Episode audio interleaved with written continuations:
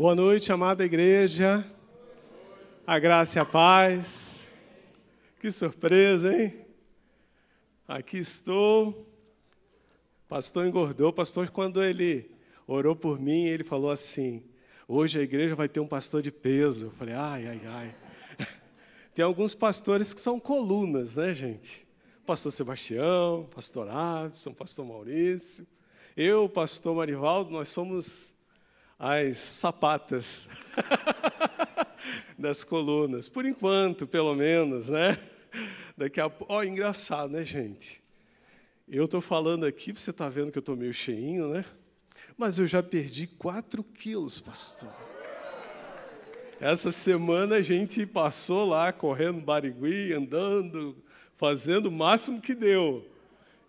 E veja, né, que deu resultado. Eu não sei, meu amado irmão, minha irmã, a gente já tem ouvido muitas essas perguntas nos cultos. Como que está? Como que foi o seu ano? Eu tenho, conversei com algumas pessoas e vi que muita, tinha muita gente, ou teve muita gente com muita angústia. Pessoas angustiadas, tempos difíceis. Nós não estamos num país de primeiro mundo, nós estamos num país onde a economia está doente, onde as pessoas estão doentes. Nós estamos vendo que a nossa sociedade ela está produzindo pessoas doentes, pessoas que estão precisando de ajuda. E veja só que nós que passamos por tribulações, passamos por tempos difíceis, passamos por momentos nebulosos na nossa vida, nós temos a resposta para essas pessoas. Deus, Ele está afiando o seu coração para que você possa ser uma flecha nas mãos dele nesse próximo ano. Irmãos, nós estamos vendo e ouvindo muitas coisas todos os dias nós estamos num tempo onde a comunicação ela assumiu um, um patamar que na história ainda não teve igual. Nós ouvimos pessoas pregando quando você abre a torneira da cozinha. Você vê quando você abre o seu celular, a sua você tem pastores pregando, pessoas falando, pessoas que estão se mostrando como autoridade. Mas nós estamos vivendo num mundo onde tem muita gente falando, mas nem todos estão, de fato, nos levando a uma vida de vitória com Deus, com Jesus. Amém? E esperamos, e espero que neste ano você consiga alcançar isto, que você consiga dobrar este tempo difícil na sua vida, entendendo que as dificuldades elas não vão embora. Sempre teremos dificuldades, mas nós temos um Deus que nos faz tornar resistentes para conseguirmos superar as nossas dificuldades e os nossos desafios. E nesta noite, irmãos, nós vamos ver a história de um homem que superou tempos de angústia, tempos difíceis, tempos onde as pernas tremeram, as pernas ficaram bambas.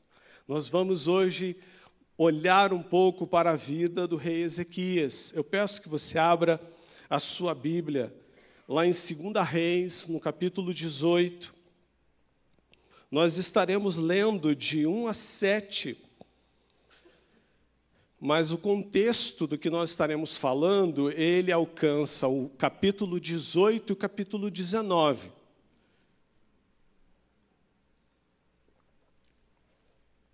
Porque tudo que nós estaremos lendo terá desfecho no capítulo 19 de 2 Reis.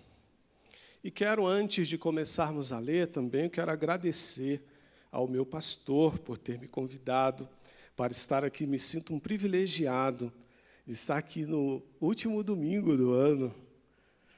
Então, muito obrigado, pastor. Deus abençoe. Então, assim diz a palavra de Deus. No terceiro ano do reinado de Oséias, filho de Elá, rei de Israel, Ezequias, filho de Acais, rei de Judá, começou a reinar. Ele tinha 25 anos de idade quando começou a reinar, e reinou 29 anos em Jerusalém. O nome de sua mãe era Abia, filha de Zacarias. Ele fez o que o Senhor aprova, tal como tinha feito Davi, seu predecessor. Removeu os altares idólatras, quebrou as colunas sagradas e derrubou os postes sagrados. Despedaçou a serpente de bronze que Moisés havia feito, pois até aquela época os israelitas lhe queimavam incenso. Ela era chamada Neustã. Ezequias confiava no Senhor, o Deus de Israel. Nunca houve ninguém como ele entre todos os reis de Judá, nem antes nem depois dele. Ele se apegou ao Senhor e não deixou de segui-lo, obedeceu os mandamentos que o Senhor tinha dado a Moisés. E o Senhor estava com ele, era bem-sucedido em tudo o que fazia. Rebelou-se contra o rei da Síria e deixou de submeter-se a ele. Amém? Feche os teus olhos mais uma vez. Pai querido, Pai amado, eis o teu povo e eis a tua palavra. Senhor, precisamos de ti para que possamos destrinchar tudo aquilo que o Senhor tem para nós neste texto, na tua palavra, através do teu espírito. Se conosco, Senhor, que possamos romper neste ano, que possamos neste final de ano alinhar nossos corações a ti e, Senhor, possamos colocar diante do Senhor, como oferta viva, queimada no teu altar, uma vida para te servir, uma vida que sirva aos teus propósitos. Então, Senhor, que assim seja nesta noite. Consola nossos corações e, ó, e, Senhor, faça os nossos olhos olhar para Ti com olhos de fé, com olhos de uma fé ardente e verdadeira para que possamos ver o Senhor lutar as nossas batalhas. Assim oramos no nome de Jesus. Amém. Amados, o texto que nós escolhemos nos deu o tema quando Deus luta as nossas batalhas.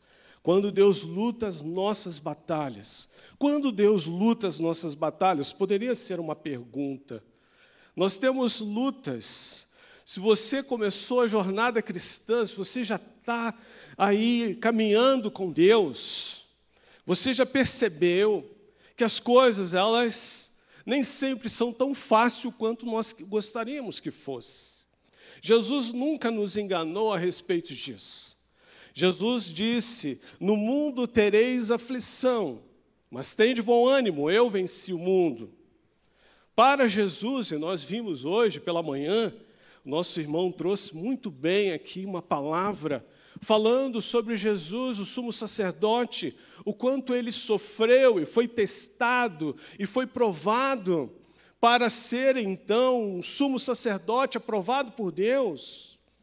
Nós também, a todo instante, somos provados. Nós temos lutas, nós temos angústias. O mundo não nos dará uma trégua até que Jesus volte. A questão é, irmãos, como é que nós enfrentamos as nossas lutas? Como é que as provações, como que pessoa, que servo de Deus está se apresentando a Deus após uma grande batalha? Uma pessoa que faz, que se queixa demais, que murmura demais, que tem uma indisposição para as provações e quase que chega à beira de perder a fé? Qual é a pessoa que Deus consegue enxergar em nós depois que somos provados ou durante as provações?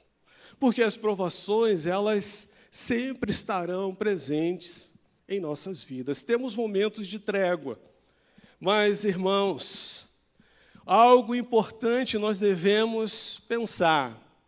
Se temos provações, E seja você uma pessoa letrada, ou seja você uma pessoa mais simples, nós precisamos de ter disposição na alma para enfrentar as lutas. Essa é a diferença de você que passa lutas, mas não tem isso, e você que passa pelas lutas, mas você tem a sua âncora em Deus, o seu coração está no Senhor, a sua vida está no Senhor, você toma as atitudes baseadas naquilo que você aprendeu do Senhor. Eis a diferença, irmãos, porque luta teremos sempre. Ezequias, um rei, um homem segundo o coração de Deus, um homem que foi criado numa atmosfera em que ele percebeu que precisava voltar-se para Deus.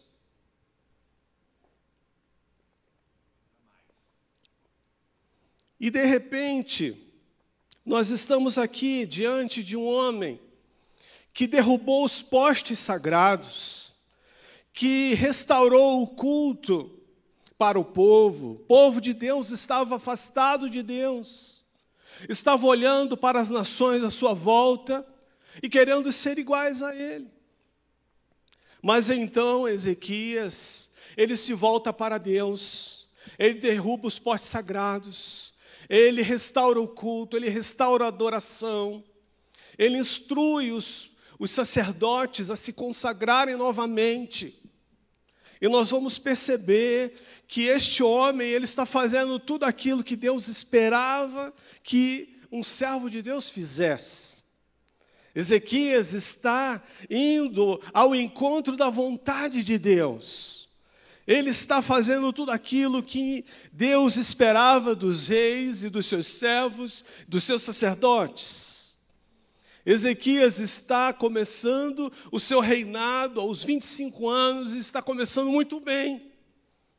Está começando com uma fé ardente, com um caminho de restauração, ele está sendo um reformador, ele está mudando a, atmosfera daquela nação, ele está mudando a cara daquela nação.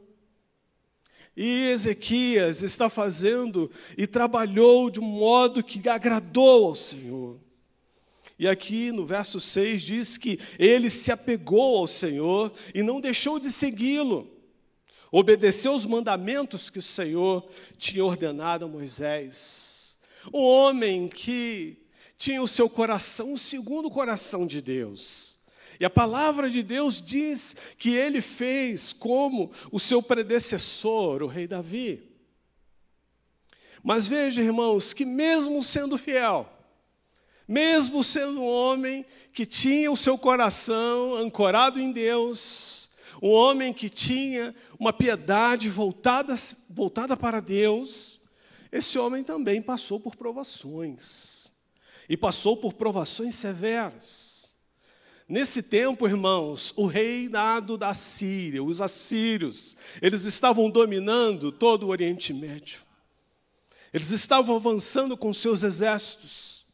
Eles estavam dobrando as nações, quebrando o reino, fazendo com que pessoas perdessem os seus reinados. E lá estava então a Assíria na sombra de Ezequias. 14 anos depois, eles começaram a marchar contra o povo de Deus. E lá vem então Senaqueribe, rei da Síria, está trazendo uma nuvem de um exército, um exército enorme, irmãos. A palavra de Deus, no capítulo 19, logo no final, vai dizer que eram 185 mil homens.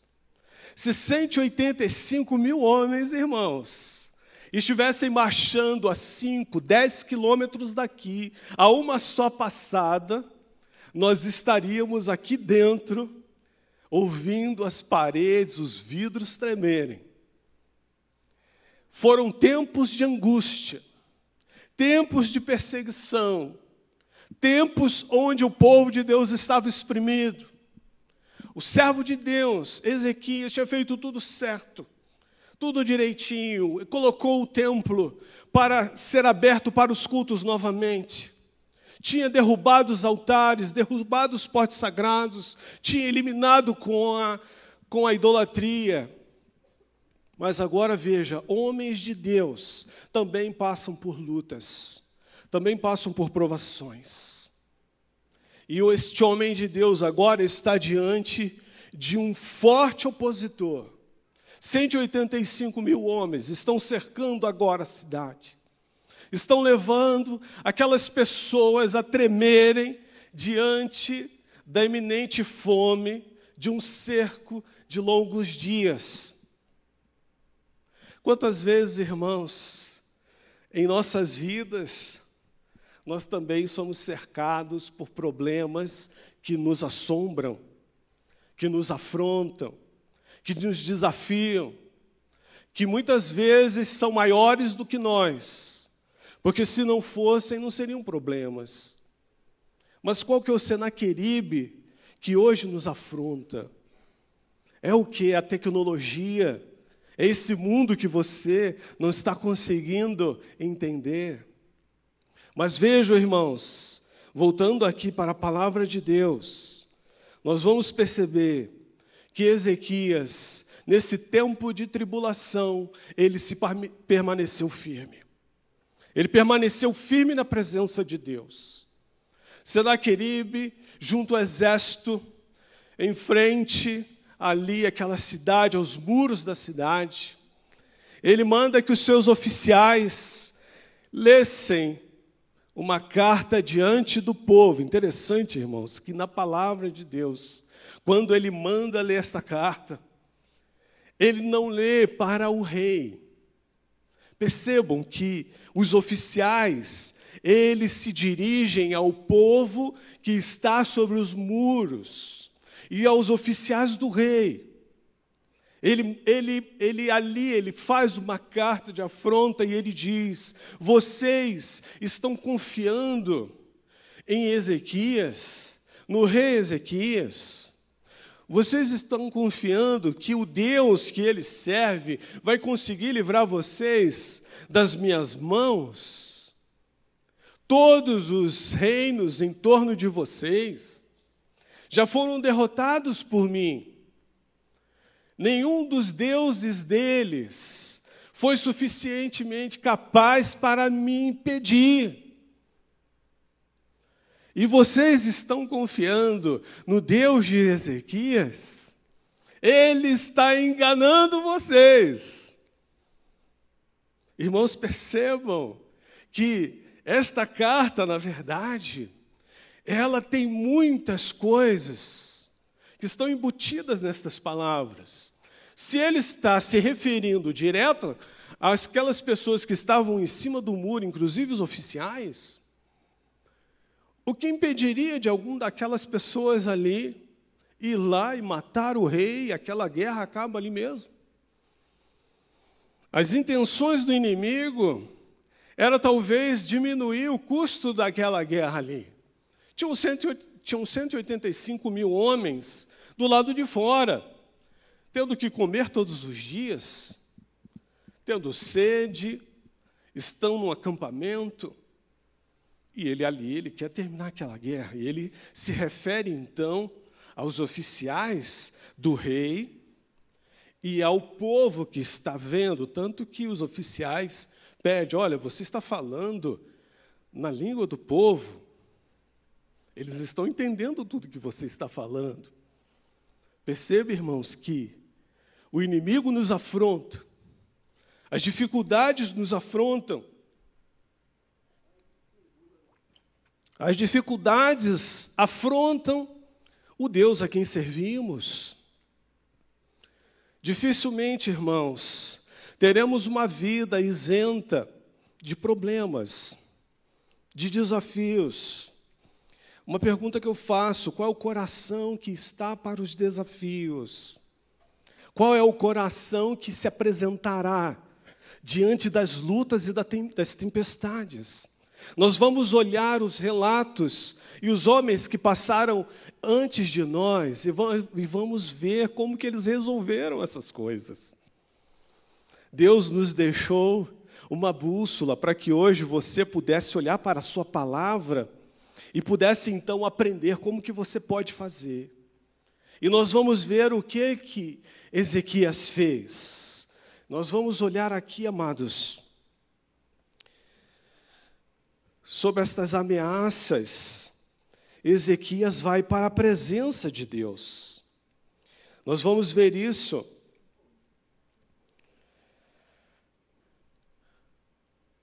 Em 2 Reis 19, 3, ele diz assim: Eles disseram, assim diz Ezequias, hoje é dia de angústia, de repreensão e de humilhação. Estamos como a mulher que está para dar à luz a filhos, mas não tem forças para fazê-lo. Irmãos, quando nós estamos diante de uma dificuldade, nós temos que reconhecer que dependemos de Deus. Tem muitas pessoas que estão batendo no peito e acham que podem depender de si mesmas. A nossa sociedade está produzindo pessoas arrogantes todos os dias. Eu estava vendo um filme, aquele filme dos dois papas, e um deles chegou para o outro e falou, falou assim: Olha, quando, e ele falou de uma pessoa de uma determinada nação, não vou citar o nome, mas diz que quando eles queriam morrer ou queriam tirar a sua própria vida, eles subiam em cima do seu orgulho e se jogavam. Hoje em dia, as pessoas estão assim, estão repletas de orgulho, repletas de si mesmo, repletas de uma pseudocultura que não nos remete a um tempo melhor, nós estamos cheios de especialistas falando por toda parte, ou pseudos especialistas. Mas, irmãos, quem é que quebranta o coração? Quem é que desiste de posições erradas e se volta para Deus de todo o coração? Nós somos o povo que representa a humildade, o amor. Eu lembro das palavras de Jesus, quando ele diz assim: Aprendei de mim, que sou manso e humilde de coração. O mundo lá fora não está produzindo pessoas mansas e humildes de coração. Nós somos os representantes desta linha de pessoas que são mansas e humildes de coração, que se quebrantam diante do Senhor, que derrubam seus altares, que derrubam os seus postes sagrados, que vivem de uma maneira que exaltam a Deus e que isso se torna visível aonde você vai. É por isso, irmãos, que nós estamos diante de tantas anomalias, de tantas coisas esquisitas. E eu penso e vejo, e no tempo de pastoreio, quantas pessoas que você atende e são problemas que, humanamente falando, são indissolúveis. Mas não são indissolúveis pelas características do problema mas é por causa da mente que está por detrás daquele problema, a própria pessoa. Porque ela seguiu por um esquema que fez com que a resolução daquele problema se tornasse quase que impossível. Mas nós somos o povo de Deus, somos o povo do Senhor. E aí, amados, diante de todas estas coisas, Há algo que nós precisamos pensar nesta noite. E a pergunta que nós colocamos no começo, que foi: quando Deus luta as nossas batalhas? Em primeiro lugar, quando a santidade é a nossa prioridade. A santidade é a sua prioridade.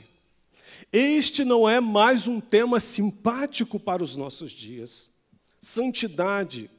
As pessoas estão buscando o evangelho do meio termo, onde eu posso viver ainda com os reflexos do que eu aprendi lá no mundo.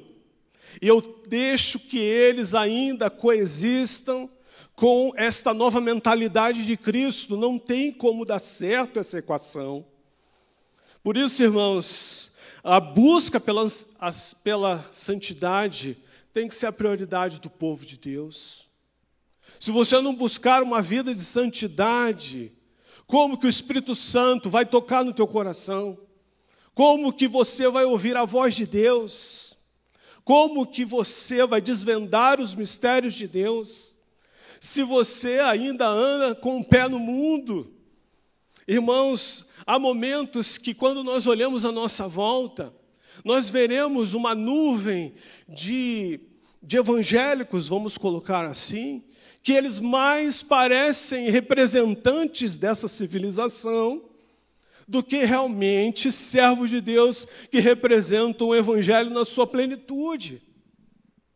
Nós estamos vivendo um tempo onde os crentes querem fazer tudo o que o príncipe desse mundo diz para se fazer. Se ele disse que agora a nova ordem mundial é utilizar um sapato só, eu utilizo um sapato só.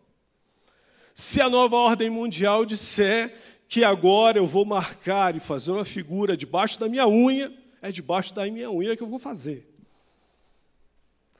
O mundo vem dizendo para nós como nós vamos fazer, mas Deus já tem nos ensinado como fazer há muitos séculos, e Ele espera que obedeçamos. A busca pela santidade pode parecer clichê lá para o mundo, mas é a nossa prioridade maior como povo de Deus. Nós não estamos preocupados o que eles vão pensar de nós. Se eles vão achar que você, aí eu vou usar uma palavra engraçada, aí você é retrô ou você é antiquado. Irmãos, eu prefiro ser antiquado para o mundo mas eu prefiro estar no coração de Deus. Se tivesse espaço nessas linhas para falar sobre você, o que Deus falaria? O que Deus diria sobre você? Estou vendo a minha filha, a minha serva, serva fiel, que tem guardado a minha palavra, que tem se santificado. Eu a, eu a vejo todas as noites, nas suas madrugadas, de joelho procurando pela minha presença.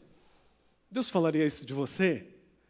Deus falaria de você: Eis aqui o meu servo fiel, um sacerdote do lar, tem orado, imposto as mãos sobre a sua família para abençoar, abençoar os seus filhos. Tenho visto isso, tenho presenciado estas coisas e isso alegra o meu coração. Quem é a pessoa que Deus vê em você, irmãos? Que interessante. Como nós somos tolos às vezes. Não há um só instante que você fique só. Até quando você, você subir lá no mais alto monte, Deus estará contigo. Irmãos, o céu está conosco. Se você entrar no, no, mais profundo abismo, se você for aonde, se você entrar na morada dos demônios, Deus estará contigo.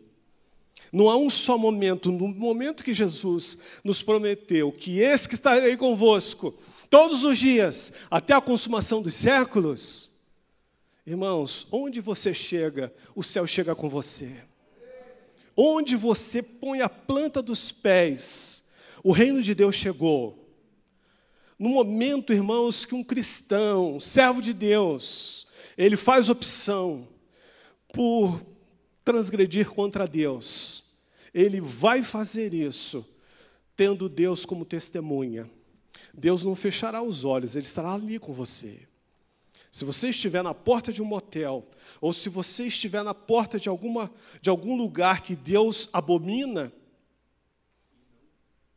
você estará ali com a presença de Deus. Quando eu falo de motel, eu falo sem ser a sua esposa. Amados, a nossa prioridade é a santidade. Porque a santidade, ela aciona coisas no mundo espiritual que nós não conseguimos dimensionar. Mas não é pelo fato de nós não conseguirmos dimensionar que nós vamos desprezar estas coisas. Então veja que aqui no texto, no capítulo 3, perdão, no verso 3 e 4 diz: Ele fez que o Senhor aprova, tal como tinha feito Davi, seu predecessor. Removeu os altares idólatras, um homem interessado em servir a Deus. As suas ações o levavam a isso. Irmãos, podemos podemos meditar que aquele que teve o um encontro com Cristo, teve o seu coração regenerado, ele é naturalmente atraído por tudo aquilo que se relaciona com Deus. É naturalmente atraído para a santidade, ele quer as coisas que Deus quer, porque ele tem agora uma aliança com Deus, ele tem a mente de Cristo. Nós somos naturalmente atraídos a querer estar aqui. E nós somos naturalmente atraídos para se relacionar com tudo aquilo que se relaciona com Deus. É muito estranho quando um cristão ele está se esquivando de uma vida de santidade de uma vida com Deus, de uma vida onde ele sente desejos que brotam do trono da graça do Senhor. É porque nós temos uma conexão com Cristo, nós temos uma união com Cristo. E se temos esta união com Cristo, nós vamos querer aquilo que Ele quer, e seremos atraídos para aquilo que Ele quer. Então, meus queridos, quando Deus luta as nossas batalhas, quando a santidade é a nossa prioridade. Em segundo lugar, quando Deus luta as nossas batalhas, quando nos humilhamos na presença de Deus. Quando nós utilizamos essa expressão, se humilhar na presença de Deus, quando o mundo lá fora ouve isso, ele nos questiona grandemente. Porque isso é aversivo aos olhos do mundo. As pessoas não querem se humilhar porque se humilhar é mostrar-se frágil, é mostrar-se sem poder, é mostrar a sua fraqueza. É o momento em que você está frágil diante do outro. As pessoas não querem se mostrar humilhadas na presença de Deus, porque o mundo convencionou que isso não é bom. Veja só, como é que esse bloco cultural que está ali nos, nos cercando, está tentando fazer com que a gente se afaste de Deus, se humilhar na presença de Deus, irmãos. É necessário, porque nós somos perversos. As nossas intenções, elas ainda não estão completamente redimidas. Você, de vez em quando, vai se pegar pensando em coisas que não combinam com a sua fé. Você estará pensando em coisas que depõem contra o evangelho que pregamos. Está dentro da mente, está dentro do coração. Você vai falar de pessoas, você vai tratar mal alguém. Mas veja, amados, nós temos que medir bem isso. Que tipo de cristão que eu sou? Eu sou alguém que gosto de bicar a canela do outro? Eu sou uma pessoa que, quando alguém me cutuca, sai um dragão de dentro? Porque o que, que deveria sair de dentro de um crente? Se não perfume de Cristo? Nós temos que olhar para nós e ver que tipo de pessoa eu sou, que tipo de crente eu sou, quais são as intenções do meu coração, o que tem feito ninho na minha cabeça, quais são as coisas que estão povoando o meu coração e a minha mente. As palavras que saem da minha boca, elas têm âncora no céu ou elas têm a sua origem no inferno?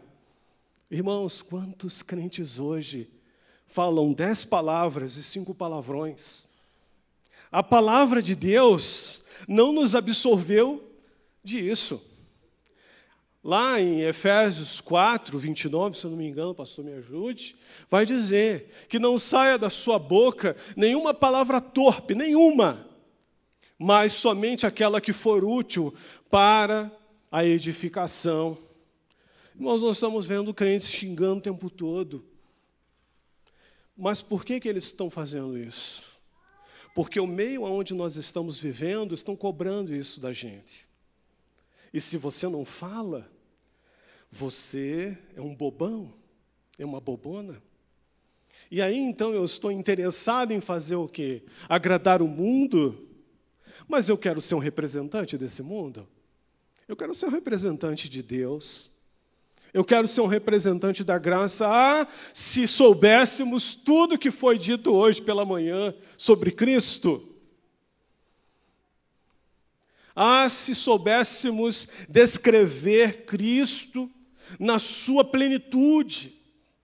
E o nosso discurso estivesse totalmente estruturado de forma que pudéssemos falar para qualquer pessoa do amor de Deus. E podemos porque vale a sua experiência com Cristo. Mas, irmãos, quando eu uso das piores palavras que o nosso alfabeto produziu, essas palavras, elas têm uma âncora no inferno. Elas foram produzidas com os temperos da escuridão. Essas palavras não deveriam estar na boca do crente. Não deveriam estar falando de nós. Se, se nós, se nós falássemos abertamente sobre o amor de Deus na sua plenitude, muito mais pessoas se converteriam. Por isso, um coração humilde, um homem arrogante, altivo, não terá Deus lutando as suas lutas. Não terá Deus ao seu lado. Deus será uma testemunha. Ele estará presenciando tudo o que está acontecendo na sua vida. Mas é só uma testemunha. Mas no momento, irmãos, que nos humilhamos na presença de Deus, Deus é um agente ativo para nos ajudar, para nos auxiliar, para nos levar à vitória. Em terceiro lugar, amados, quando Deus luta as nossas lutas, quando reconhecemos a soberania de Deus. Reconhecer a soberania de Deus. Irmãos, Há momentos que, se você meditar bem, e você olhar para a pessoa do seu lado aí, e olhar para esse ser magnífico que está do seu lado, não tem como dizer que não tem Deus aí. Irmãos, como seria? Eu fico pensando, e às vezes eu, eu medito sobre isso, pastor. Como que eu posso olhar tudo isso você em pé na minha frente e dizer que não existe um mundo espiritual? Um ser falando, é um, não é só um pedaço de carne, é uma pessoa com intenções, com sentimentos, com desejos, com questionamentos. Está aí diante de você, falando, respirando. Bilhões e bilhões de reações estão acontecendo agora dentro do nosso corpo. E nós estamos aqui respirando e desejando ardentemente entrar em 2020. E esse ser que conhece uma vírgula do universo, sabe nada. A gente, até mesmo quando a gente estuda um pouquinho mais e fica um pouquinho mais sabido do que a média, Ainda assim, os grandes mistérios da criação estão ocultos ao nosso saber.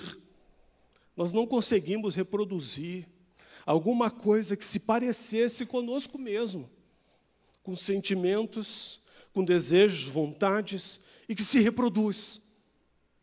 Olha, que Deus espetacular que está sobre nós, que está sobre nossas vidas.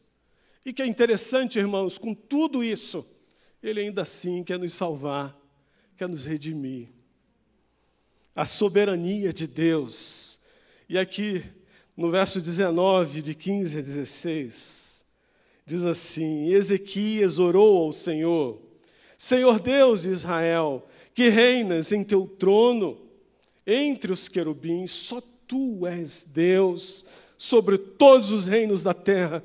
Tu criastes os céus e a terra. Dá ouvidos, Senhor, e vê. Ouve as palavras que Senaqueribe enviou para insultar o Deus vivo. Que eu vejo, amados, e acho impressionante, que nesse, nesse, nesse momento ali do povo de Deus, nosso momento, Ezequias ele pega aquela carta e ele vai ler ela diante de Deus, não foi isso, pastor? Ele vai ler diante de Deus. Ele, ele, ele, ele sabe o que ele está fazendo? Ele, tá, ele pega Senaqueribe e diz assim: Senhor, esse aqui é o teu inimigo. Senaqueribe, esse aqui é meu Deus. E sai, e sai, e deixa os dois se resolverem.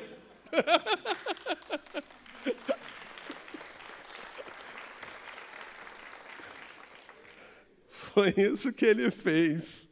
E é isso que às vezes a gente não faz. O problema está te afrontando. As lutas estão castigando você. E nós olhamos e falamos: não tem jeito. Esse mês o orçamento não vai bater. E aqui, como Senaqueribe, que afrontou, era uma sombra à paz do povo, aqui, nesse tempo, as pessoas estavam ponderando se haveria um amanhã, se haveria 2020, se haveria um tempo em que ele iria ver o filho casar, ou se haveria comida para a família, ou se ele poderia ainda fazer uma plantação. Era tempos de humilhação, era tempos de vergonha, como diz a palavra de Deus. Quantos aqui gostam de mostrar a sua fragilidade para as pessoas? Que é interessante que muitas vezes os problemas nos afrontam dessa forma. Você não sabe se você vai ter a grana para pagar a faculdade do seu filho. Você não sabe se você ainda vai ter emprego. Ou se a sua empresa vai conseguir sobreviver a essa crise. E você está com medo daquele diagnóstico que está nas mãos do médico. E você está vendo à sua volta pessoas perecendo. Existem pessoas que estão prosperando, mas os problemas podem estar no relacionamento, já é outro tipo de problema.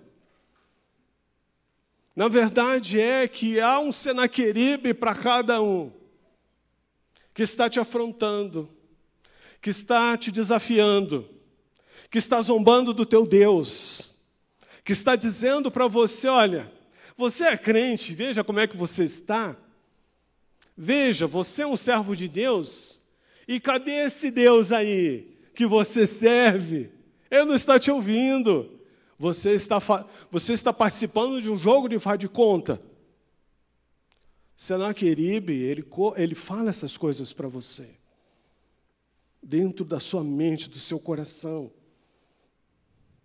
Mas percebam, amados, que o que, é bem, o que é bem especial, que nós podemos aqui começar a concluir, é que Deus, Ele não está alheio às nossas lutas. Deus, Ele, Ele não está do jeito que os deístas falaram. Deus criou o mundo, criou as coisas e foi embora. E deixou a gente aqui. Não.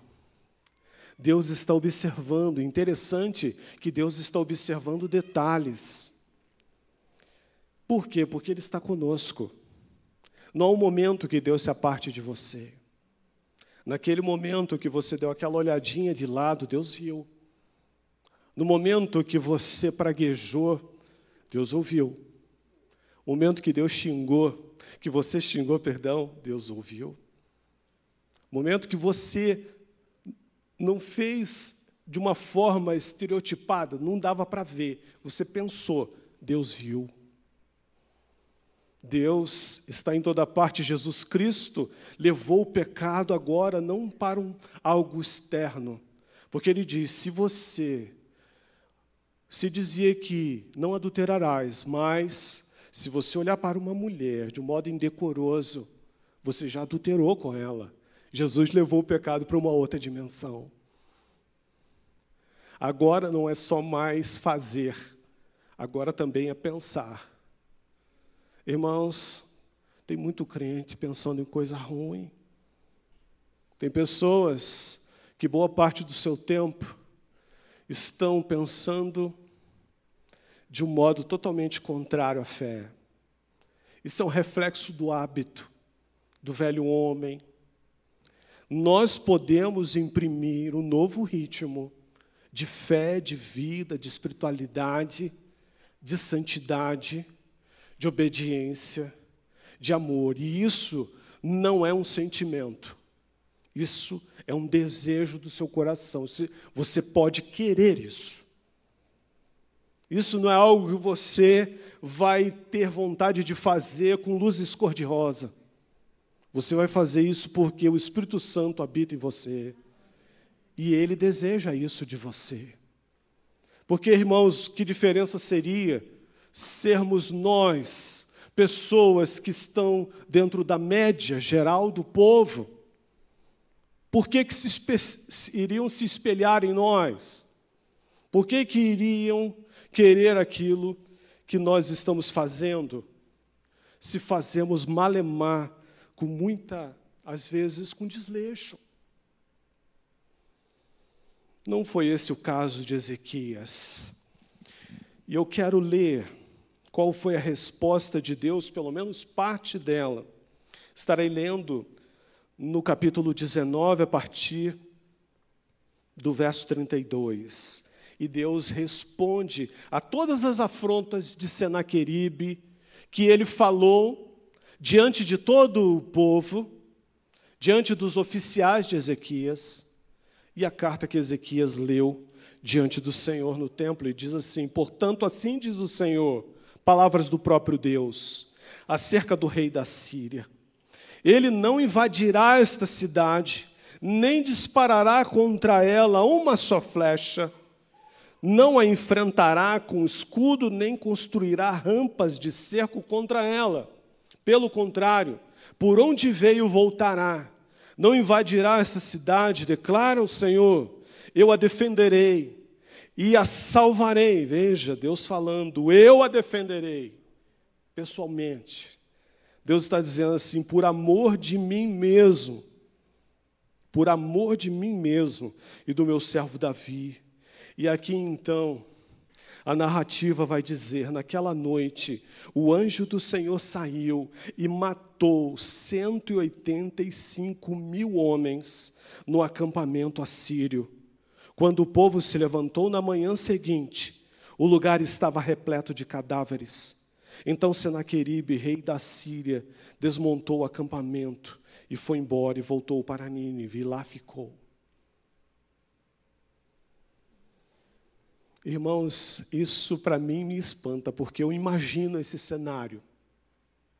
Eu imagino no momento em que o povo, no dia seguinte, ele percebe que há um silêncio no arraial do inimigo.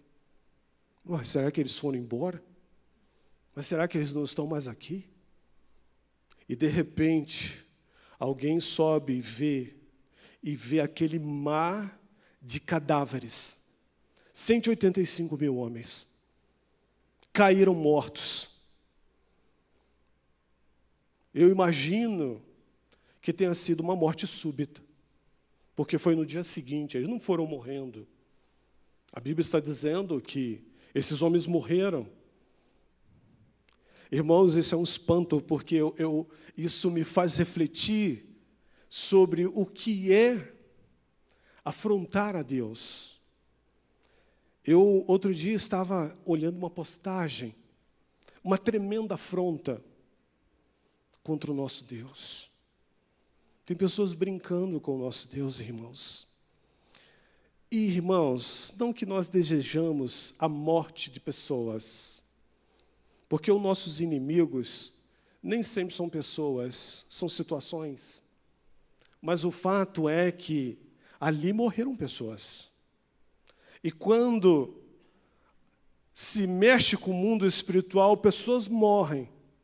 E a gente não, não gosta de falar isso, mas é verdade. Pessoas morrem. Porque com Deus não se brinca. Com a glória de Deus não se brinca, com a majestade de Deus não se brinca. Eu não quero que você se orgulhe, mas com servos de Deus não se brinca. Mas eu estou falando de servos que andam na presença de Deus, servos que se santificam, servos que têm um compromisso com a santidade, e têm um compromisso com Deus, e têm um compromisso com a glória de Deus. Deus chegou para Senaqueribe e falou assim: Olha, eu vou colocar um anzol no seu nariz, para você parar de ser besta. Vou colocar um anzol, um freio na sua boca, e você vai voltar para o lugar de onde você veio. Porque mesmo que você esteja conquistando todas as nações à volta, é tudo por concessão minha. Irmãos, nós somos um povo que servimos a Jesus. Jesus é o rei do amor, é o rei da paz. Mas olhe para Apocalipse. Veja quando Jesus se apresenta para João, logo no capítulo número 1. Não parece muito com Deus do Antigo Testamento?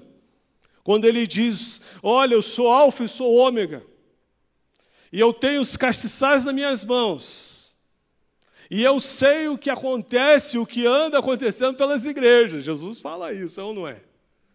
E ele diz: Se você não ouvir a minha voz, eu vou apagar o seu candelabro. se parece muito com esse esse Deus do Antigo Testamento, é o Jesus glorificado. Nós, irmãos, estamos vivendo num tempo decisivo. Decisivo. Se nós não nos levantarmos como um povo poderoso diante desta sociedade, essa sociedade vai querer nos engolir. Porque existe uma fábrica de violência Irmãos, todas as ideologias que nós estamos presenciando à nossa volta, elas estão fermentando no coração das pessoas. Irmãos, nós estamos vendo crianças sendo educadas e ensinadas segundo esses padrões. Nós estamos vendo o mundo demolindo e destruindo aquilo que foi construído através de todo o tempo da igreja e depois da ascensão de Jesus Cristo. Nós estamos vendo um mundo que é ricamente influenciado pelo Evangelho. Quando o mundo faz ações sociais, ele não sabe, mas tem um pé lá no cristianismo. Quando nós estamos vendo todas as pessoas derrubando valores de Deus, você precisa erguer os altares do Senhor. Você precisa responder com uma oração mais ousada com uma oração mais ardente. Quando o Senaqueribe se levantar contra você, apresenta ele para Deus. Apresenta ele, Senhor, eis aqui o Senaqueribe. Seja a doença, seja a angústia, seja a depressão, seja o que for, coloque diante do Senhor.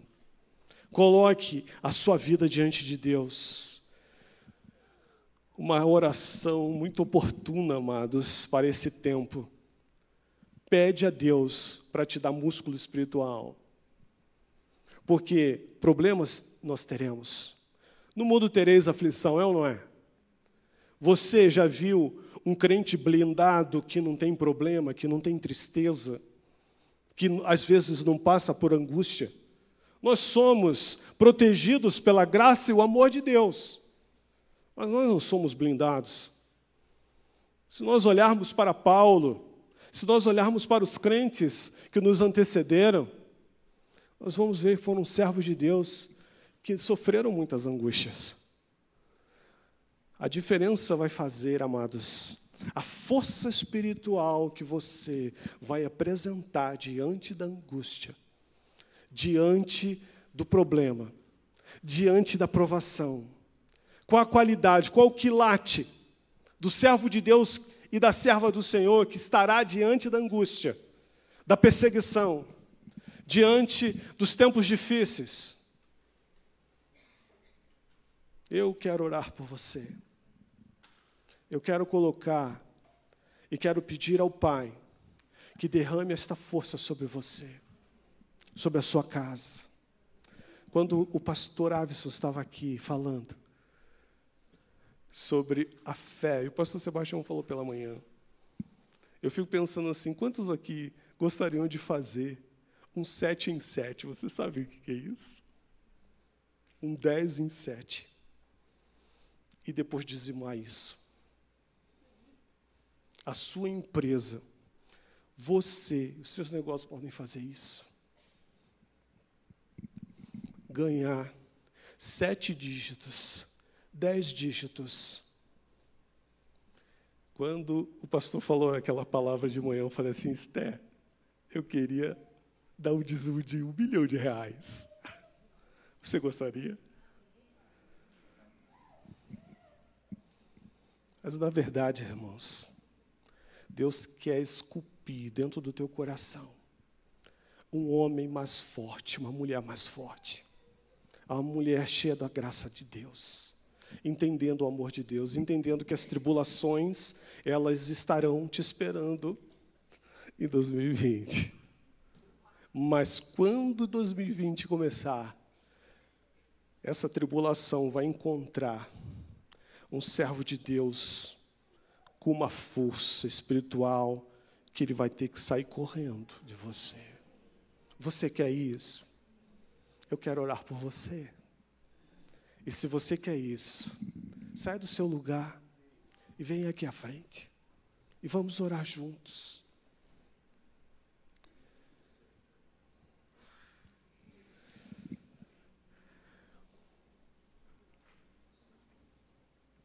Eu não sei qual é o Senaqueribe que está incomodando você. Eu não sei quantas são as dores e lutas e cãibras da sua caminhada. Mas eu sei que tem um Deus que nos fortalece em momentos solenes como este.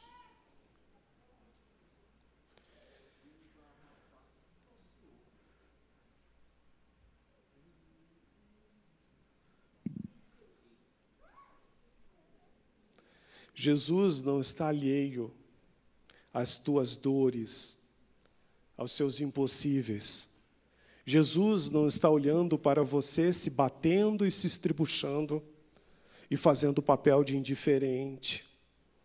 Jesus, ele está olhando para você, mas ele também quer ver uma atitude.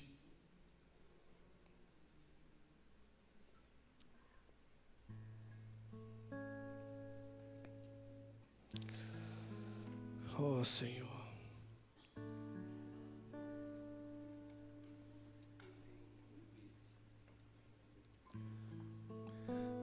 Amado Jesus, eis aqui o teu povo, Senhor.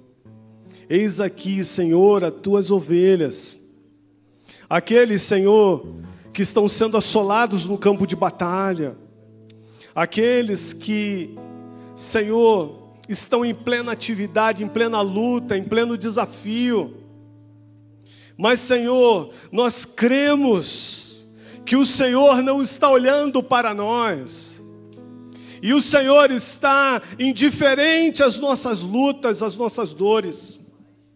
E nós, Senhor, temos plena convicção e estamos agora colocando a nossa confiança no Senhor e declarando a Ti, Pai, que o Senhor reina sobre todas as coisas, sejam lutas, sejam tempestades, sejam momentos difíceis, sejam desafios maiores do que nós, mas, Senhor, aqui há servos e servas do Senhor, cheios do teu espírito. Senhor, eu sei, Deus, que há força dentro de cada um dos que aqui estão para reverter esta situação, para reverter o quadro, para viver uma vida na plenitude da alegria, da paz, do amor, da misericórdia, da produção dos frutos, do fruto do teu espírito. Ó oh, Deus, que haja unidade na família, que haja uma atitude positiva diante dos desafios que estão nos afrontando. Ó oh, Deus, muda, Senhor, através do teu poder, da tua unção, os nossos esquemas mentais, os nossos valores, sejam demolidos valores mundanos e se erga, Senhor, os teus valores, as tuas palavras, elas se rememorem em nosso coração. Ó oh, Deus, Pai, que aqui surjam homens cheios do poder do teu Espírito, cheios do poder da tua unção. Ó oh, Deus, homens corajosos, mulheres corajosas para a glória do Senhor. Ó oh, Deus, Queremos ver o teu poder e o teu espírito agindo neste lugar, agindo nas mentes, mudando corações, mudando expectativas, colocando esperança no coração, colocando uma palavra de bênção para a glória do Senhor. Oh Deus, nós cremos que é através do teu poder que essas coisas acontecem, e é por isso que nos submetemos a Ele. Oh Deus, que a tua igreja se volte para a tua palavra de todo o coração. Que o teu amor e a tua misericórdia sejam encontradas em nós. Senhor, nos dê um coração manso e humilde, nos dê um coração quebrantado, um coração cheio de misericórdia, um coração que está ligado ao teu coração. Deus apaga tudo aquilo que foi esculpido dentro de nós, que não tem parte contigo. E assim, Senhor, nós oramos no nome santo e poderoso de Jesus. Amém e amém.